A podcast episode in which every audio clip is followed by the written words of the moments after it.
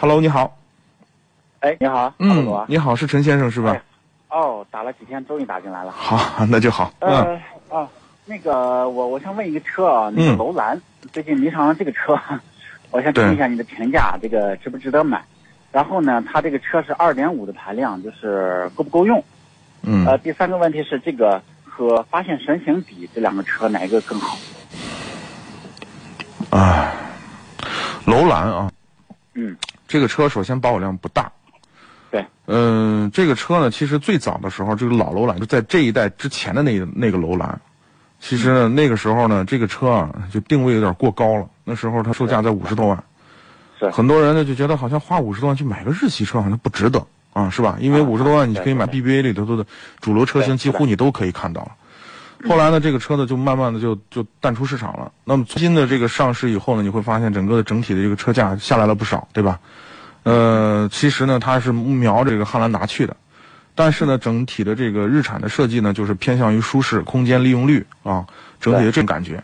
这个车呢，一直给大家留了一个怎么说呢，就是嗯，心里的一个顾虑，就是什么呢？这么大一个车，对吧？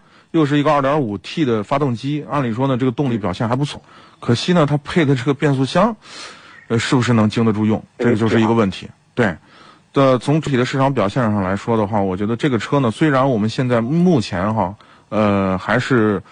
呃，你要买我们也不拦着这么一个状态，但是这个车啊，您要慎重考虑，我是这么一个这个建议那。那那它这个质量的稳定性，日产，因为我没有开过日本车，嗯，我不太了解这个对这个车的稳定性、质量。做工啊这样跟您，说吧，就是呃日日系的这个三个品牌啊，丰田、本田加上日产这四个主流主主要的大品牌来讲，日日产是这质量里头相对来说比较差的，也差对，本田和丰田比他们要好得多啊。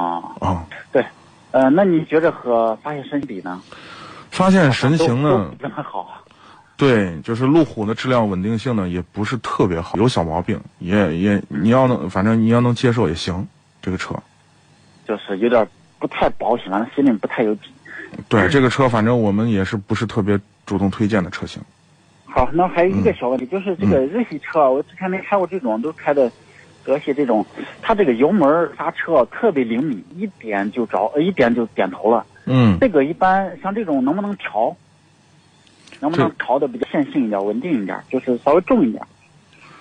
这个一般不能调，都这特别个是好的对跟你的刹车总泵跟你的整个的这个刹车系统有关，这个这个一般调不了，哦无非你哦要调的话，可能就是换刹车片。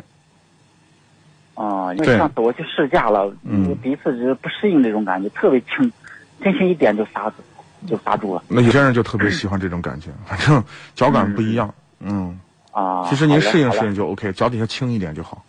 是是没嗯没开习惯这种。对，嗯，好好，非常感谢。啊啊好，不客气啊，感谢参与，嗯，再见，嗯。